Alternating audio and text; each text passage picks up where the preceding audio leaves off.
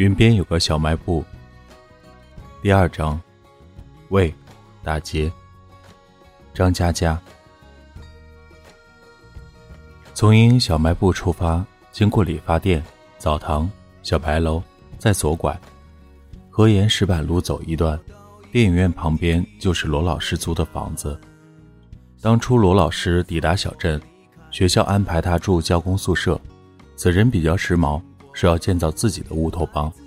没过几天，选中原先油漆店的铺子，搞咖啡厅失败，搞酒吧失败，他锲而不舍，导致赔个精光。房子租约没到期，索性住在那儿，把吧台当成床头柜。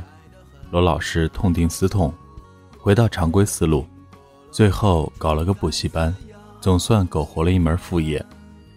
无论罗老师如何看待他。童年的刘十三还是想亲近他的，CD 机、名牌运动鞋，让罗老师与众不同。刘十三为了提前适应城市气息，也参加了这次的补习班。暑假第一天下午，补习班的孩子们按时报到，可惜老师不见了。教室里电风扇开着，吱吱呀呀，随随便便吹动热风。孩子的皮肤在初夏气息中浸出薄汗，刘十三和牛大田面面相觑，一个无法学习，一个无法玩耍，百无聊赖。罗老师失踪了，报告我外婆干什么？人失踪了就要报警，报警没有找你外婆快，镇上不管出啥事儿，第一个来的总是你外婆。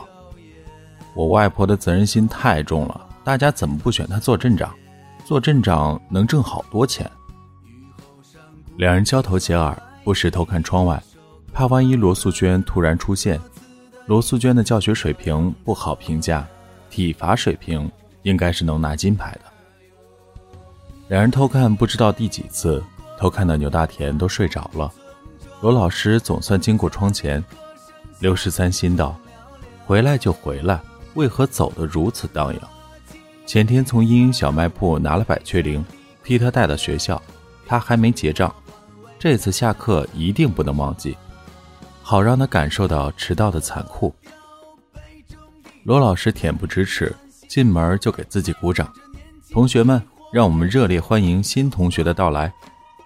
刘十三循声望去，门口的阳光被柳条切碎，金线勾出小女孩的身影。罗老师的掌声并不停歇。我外甥女，重点小学三好学生，吓死你们！小女孩走近，笑盈盈地望着一群土鳖同学，她的笑很清爽，声音也很好听。大家好，我叫成双。像冰过的西瓜咔嚓碎掉了，脆凉脆凉，自大家耳边淌过。刘十三稚嫩的心揪了揪，人生第一次感到慌张，赶紧踢踢牛大田。小胖子擦擦口水醒来，模模糊糊看到台上的女生，腾的起立，赵赵雅芝，他越来越激动，不停的推搡刘十三：“你快看，她像不像赵雅芝？像不像陈怀秀？”刘十三赶紧小声劝慰：“像的，像的，你不要激动，你怎么哭了？”牛大田泪花四溅：“你说我还念什么书？娶了她，我就是乾隆。”再次扬起帆，歌声就在彩虹的下面。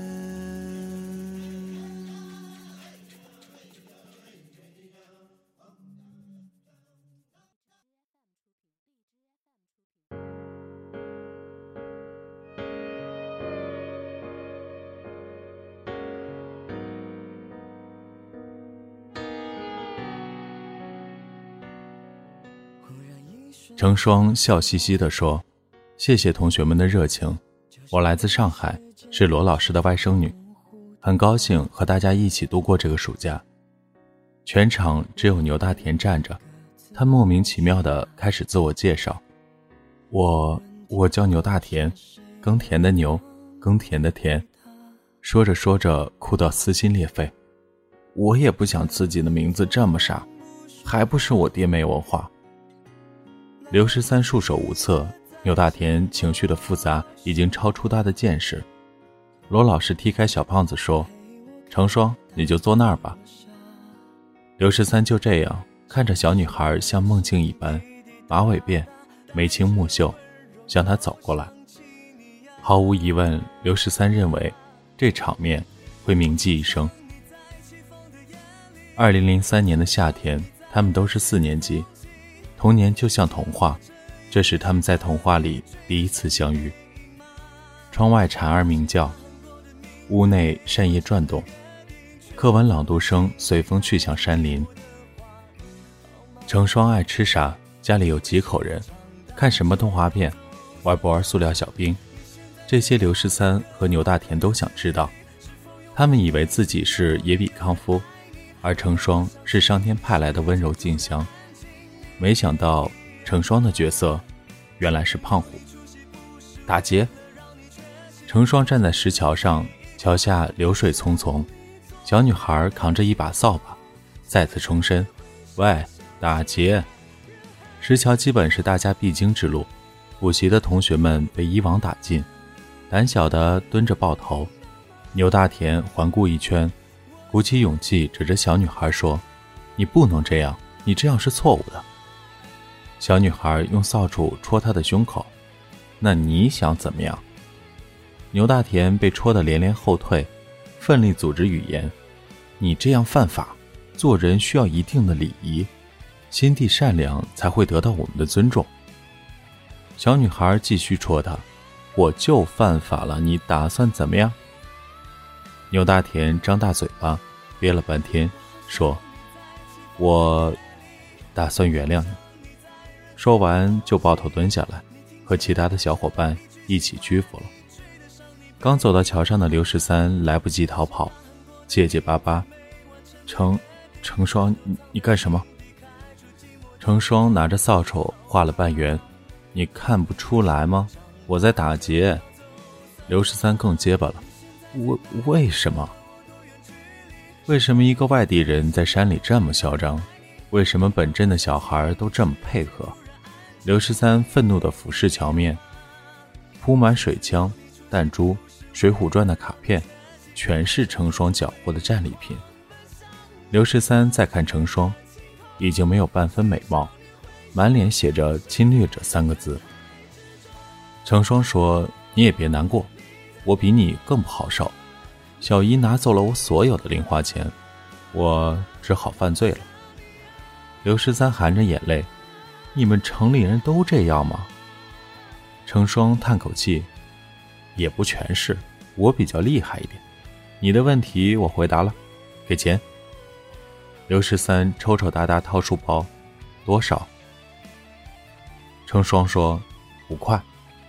刘十三数了数，掏出五块红薯干，小心的放在成双的手掌上。刘十三说：“你慢点吃，我外婆做的可好吃了。”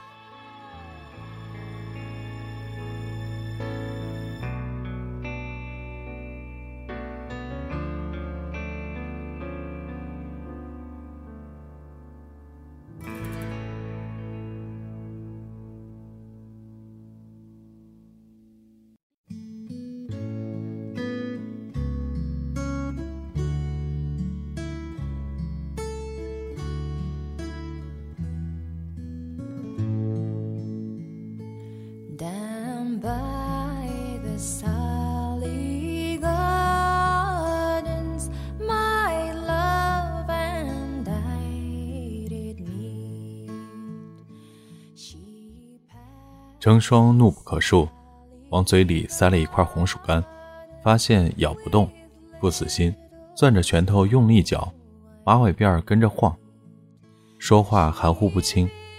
我要的是钱，不是红薯干。可恶，完全嚼不动。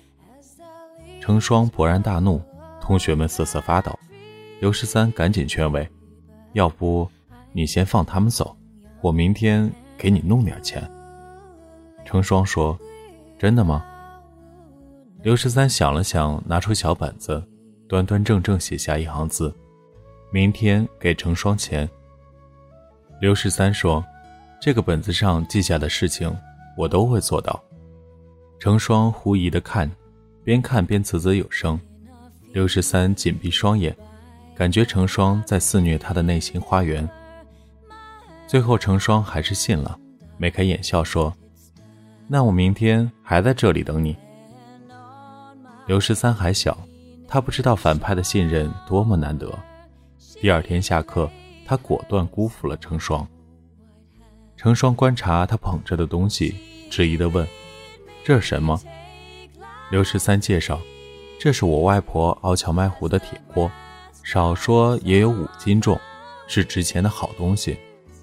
成双举不起铁锅，只好帮帮敲着。你不是在本子上写了要给我钱吗？难道那不是个神圣的本子吗？刘十三严肃地说了：“当然神圣了，所以那条承诺我没有划掉。我认真搞钱了，王英英不给。”弄来这口铁锅，我已经是尽力。如果你不满意，我再想办法。全镇称得上美的女性，对刘十三来说，原本有两个。首先，罗老师，五官不算标致，幸亏气质优秀，大学生底子在那儿，比起村姑依然要强一点。罗老师就像镇上唯一的蛋糕房，洋土结合，已经开创出独特的风格。其次，毛婷婷，公认全镇第一美人。她的故事，人们私下聊过许多。父亲搞运输，卡车夜间开山路，翻下去没救活。母亲哭了半年，上吊了。他只好辍学，用祖屋开了间理发店，拉扯亲弟弟长大。刘十三迎来这个暑假，他已经三十岁，衣装整洁，眉宇干净，顺滑的头发挂在肩膀。一丝不乱。至于成双，大城市来的同龄女孩，差点扰乱刘十三整个美学系统。她喜欢笑，小鼻子一皱一皱，见过的人都想和他一起笑，但他又凶又不讲道理。牛大田迅速放弃和他结婚的念头，准备同他结拜兄弟，一块欺负全校同学。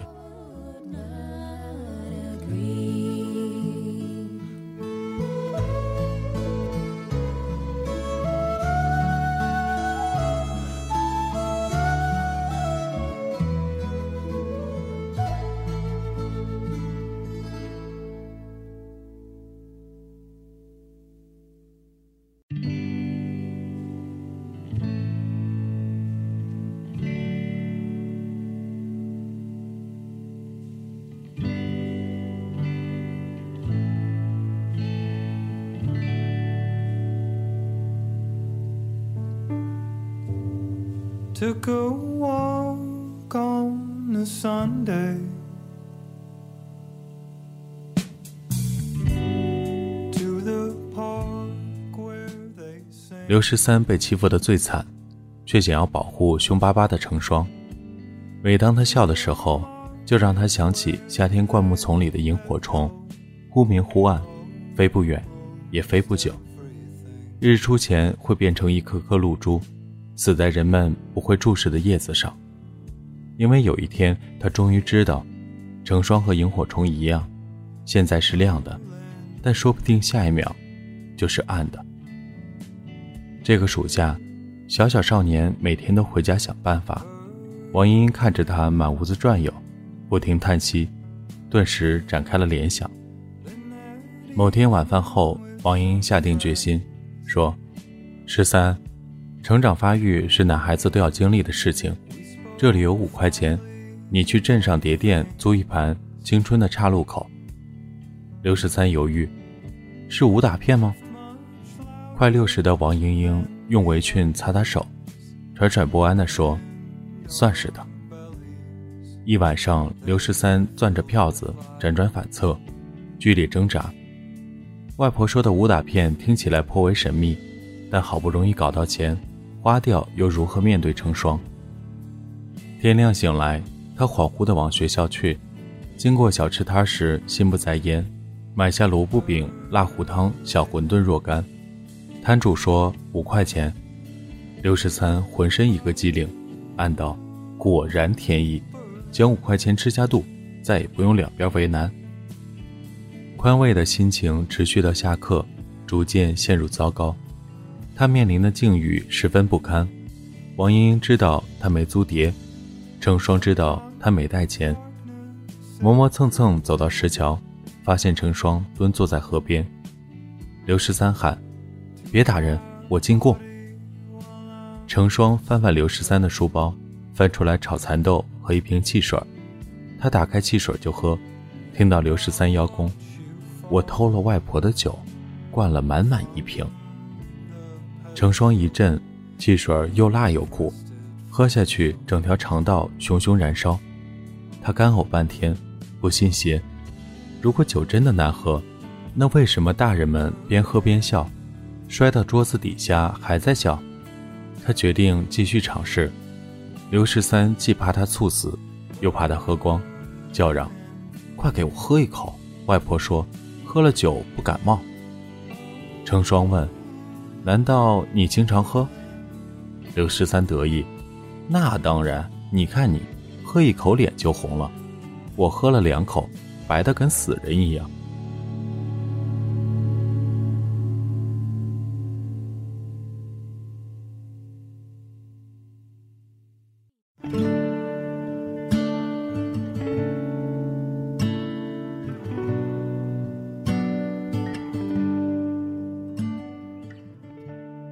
成双眼珠子一转，说：“我要向你外婆举报，居然给我喝酒。”刘十三说：“我才不怕他，那我报警，喊警察叔叔枪毙你。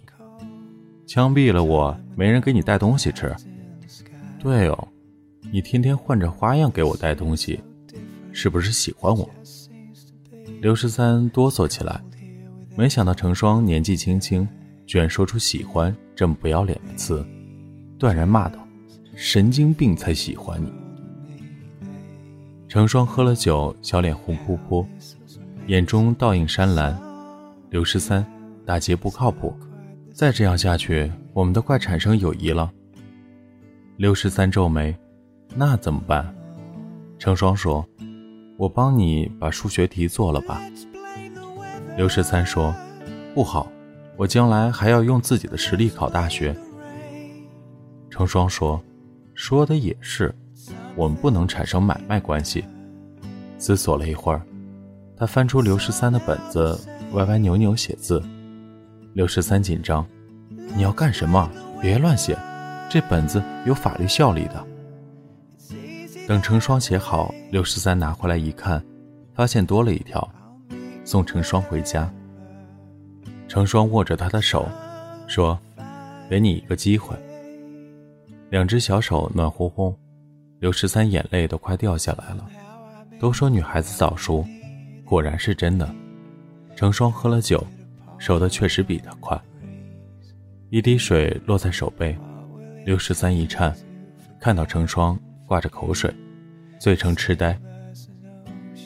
沐风掠过麦浪，远方山巅盖住落日，田边小道听得见蛙鸣。喝醉的小女孩。分量不轻，刘十三用力蹬车，骑成了骆驼祥子。成双大舌头的问：“你为什么骑女士自行车？”刘十三咬牙：“我妈留给我的。”成双又问：“那你爸妈呢？”刘十三咬牙：“离婚了。”成双拍掌大笑：“原来你是孤儿。”刘十三猛拧车把：“我不是孤儿。”我爸妈活得好好的，成双叹息：“太可怜了。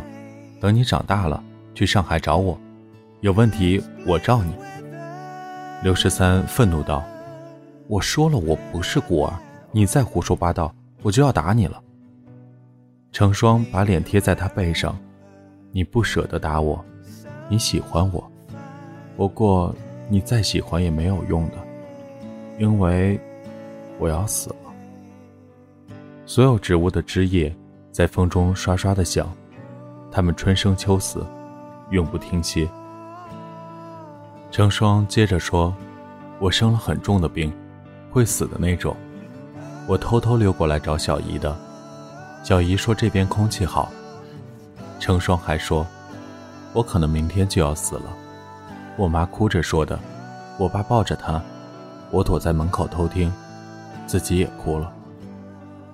成双声音很低很低的说：“所以，你不要喜欢我，因为我死了，你就会变成寡妇，被人家骂。”刘十三没有回应，因为背上一阵湿哒哒。那么热的夏天，少年的后背被女孩的悲伤烫出一个洞。一直贯穿到心脏，无数个季节的风穿过这条通道，有一只萤火虫在风里飞舞，忽明忽暗。刘十三停车嚎啕不止，成双也哭着说：“你为什么要哭？”刘十三说：“我很怕死。”成双哭着说：“我也很怕。”刘十三抽抽搭搭：“我一定请你吃顿特别好的。”成双擦擦眼泪，你人不错，如果我能活下来，就做你女朋友。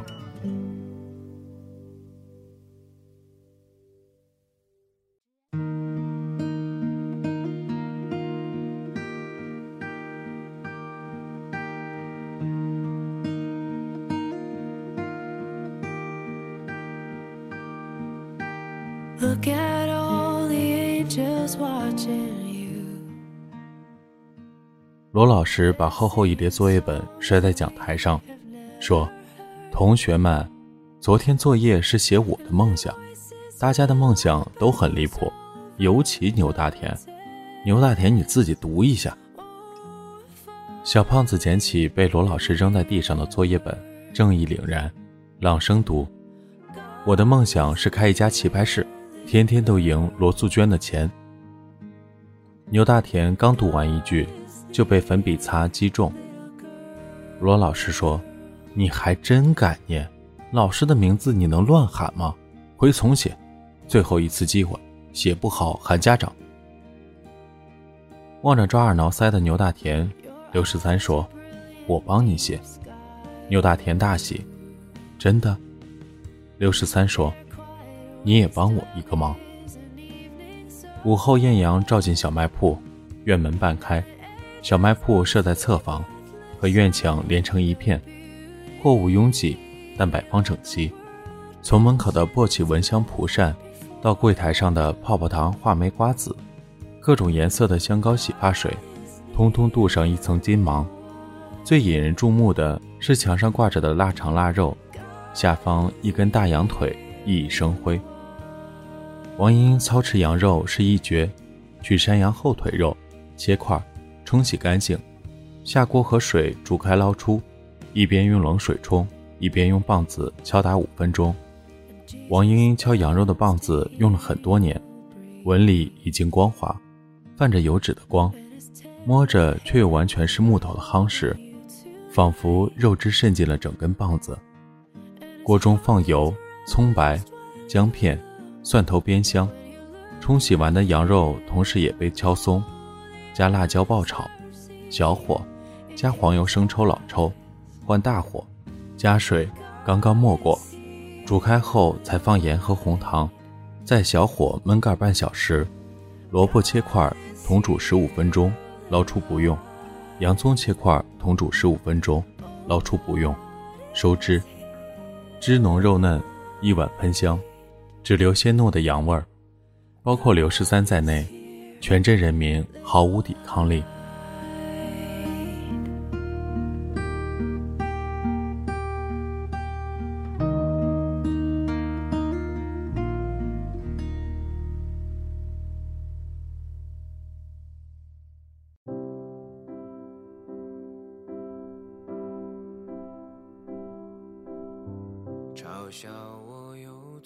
王莹坐在货架边听收音机。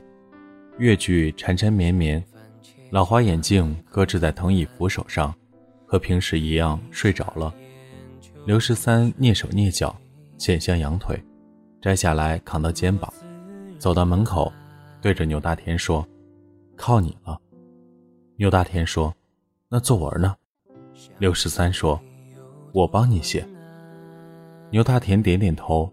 三下五除二，脱光衣服，只穿一条内裤。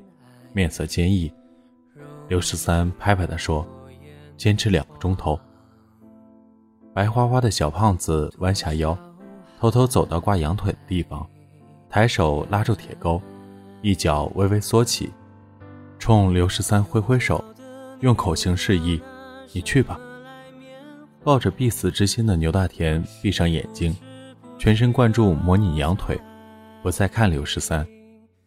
暑假快结束了。暑假补习也快结束了，扛着羊腿的刘十三站在石桥上，独自一人。日头逐渐西沉，他慢慢坐低，脚落下桥沿，清澈的河流那么浅，他小小的影子在鹅卵石上浮动。他早就习惯等待，在这个小镇等什么，他从来也不知道，只是没有等到。今天在等谁？他自己是知道的，那个女孩被他打劫了一个暑假，今天没有来。再习惯等待，等不来依旧难过，那种难过，书上说叫做失望。直到长大后，他才明白，还有更大的难过，叫做绝望。小卖部的王莹莹醒了，戴上眼镜，看着光溜溜的牛大田。王莹莹说：“牛大田，你干啥？”牛大田说：“你认出我来了？我不像条羊腿吗？”暮色缓缓重了，一辆女士自行车飞驰在田边道路上。刘十三踩得很用力，他要骑得快一点。如果快一点，也许能追上点什么。刘十三双手托着羊腿，像拎着一把青龙偃月刀。走进一间装修过很多次的屋子，迎面一个吧台，罗老师正在吧台里稀里呼噜地吃泡面，CD 连着电脑音箱，放着凄凉的歌曲。张柏芝悲泣着唱：“心痛的无法呼吸，找不到你留下的痕迹，眼睁睁地看着你，却无能为力，任你消失在世界的尽头。”罗老师抬头看向刘十三，目光转到那条羊腿，艰难地咽下满口面条，一脸震惊：“去你妈的！谁让你给我送羊腿的？我怎么可能买得起？”刘十三不说话，罗老师看着自己的面，说：“借你一箱方便面的钱，下个礼拜再结账好不好？”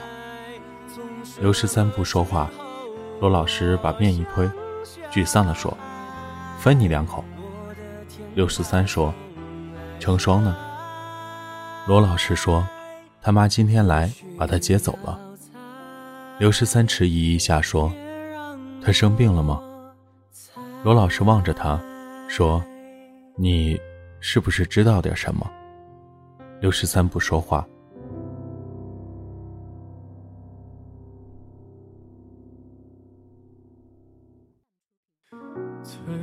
就这样能把你忘掉。最好能不想还有多困扰。这复杂的情绪向我奔跑，由来已经太少。罗老师蹲下来平视刘十三，握住他的胳膊，轻声地说：“昨晚开始发烧，通知了他妈，他只能待两个月。山山水水的空气干净。”说不定有帮助。本来就是听天由命的事儿，至少这个暑假很开心，对不对？刘十三避开他的眼睛，低头说：“那看样子不会再来了。”罗老师说：“病好了会来的吧？”刘十三没有抬头，因为眼泪突然掉下来了。小男孩的伤心一颗一颗砸在地上。他没擦眼泪，用力拎起羊腿，靠着吧台放下，又递给罗老师一张字条：“罗老师，您能替我送给他吗？这是红烧羊腿的做法，我采访外婆的，写的很详细。外婆说，羊肉补气。”说完，刘十三转身就走，因为他眼泪一直流。罗老师喊住他，也递给他一张字条。说：“成双给你的。”走出罗老师家，刘十三听到 CD 换了首歌。他有部随身听，和一堆零花钱买的卡带，所以他能听出来，这是孙燕姿的声音。孙燕姿没有哽咽，而且歌词那么简单。然而，他很伤心。我也知道，天空多美妙，请你替我瞧一瞧，天上的风筝哪儿去了？一眨眼，不见了。刘十三打开成双给他的信纸，几行很短的字：“喂，我开学了，要是我能活下去，就做你女朋友，够义气吧？”小镇低瓦数的灯泡黄黄亮起，裁缝店的老板娘端出煤气炉，开始摊荷包蛋，能卖一个是一个。澡堂子排着三四人的队，秦嫂抱着水盆，咯咯咯的笑。刘十三默默路过，没有相亲觉得他不对，他也没有理会谁。刘十三跨过院子，桃树挂着的灯亮堂堂，树下坐着双手抱臂的王英英，旁边牛大田只穿着内裤，垂头丧气。王英英说：“站住！”刘十三拔腿就跑，王英英抄起扫帚追赶，高喊：“杀了你个小王八蛋！”我羊腿呢？牛大田大叫：“我真的不像羊腿吗？”刘十三窜出院门，连蹦带跳躲避扫帚，逃得飞快，不忘记回头吼：“你打我呀！你打我呀！打死算球！”最好不要记得，最好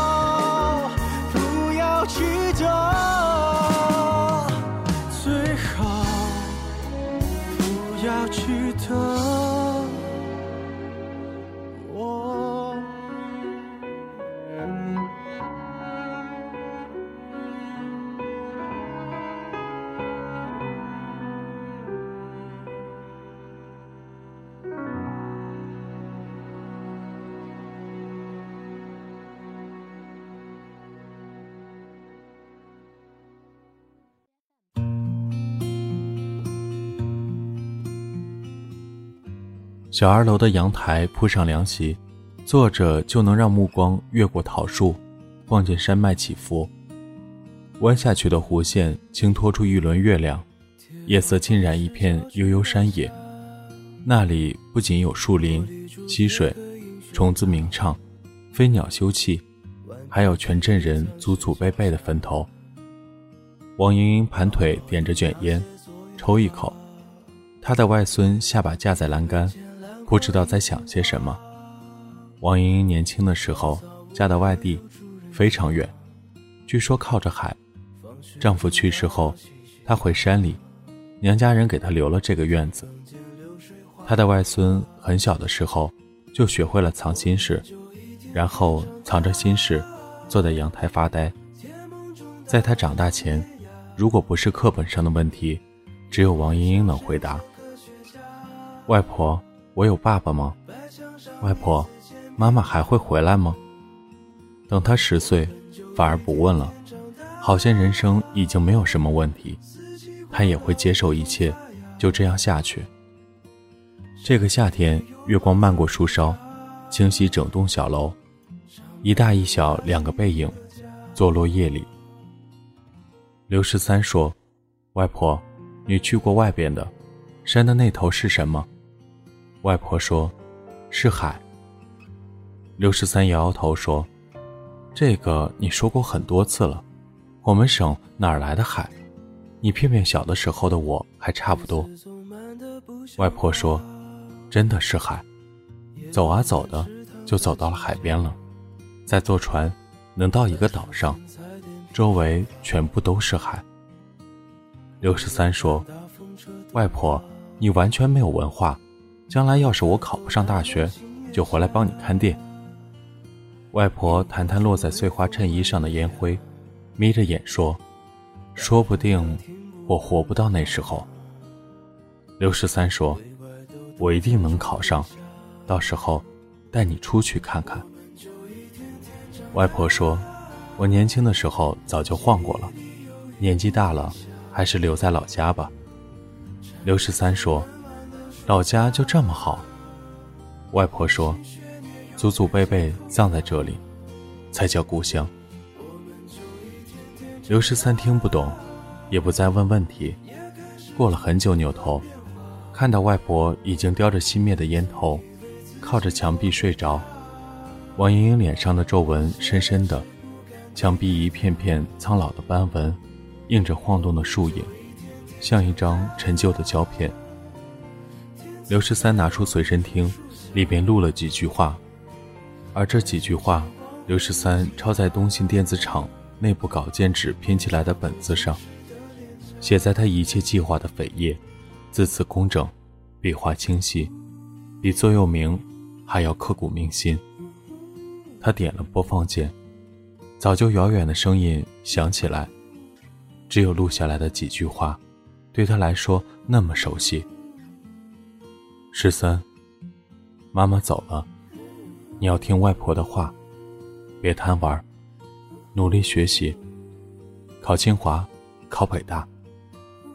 妈妈希望你啊，去大城市工作，找一个爱你的女孩子结婚。能够幸福的生活下去，越幸福越好。十三，妈妈对不起你。这里是给失眠讲故事，愿这里的故事能温暖你的耳朵，给你一段美梦。晚安，陌生人。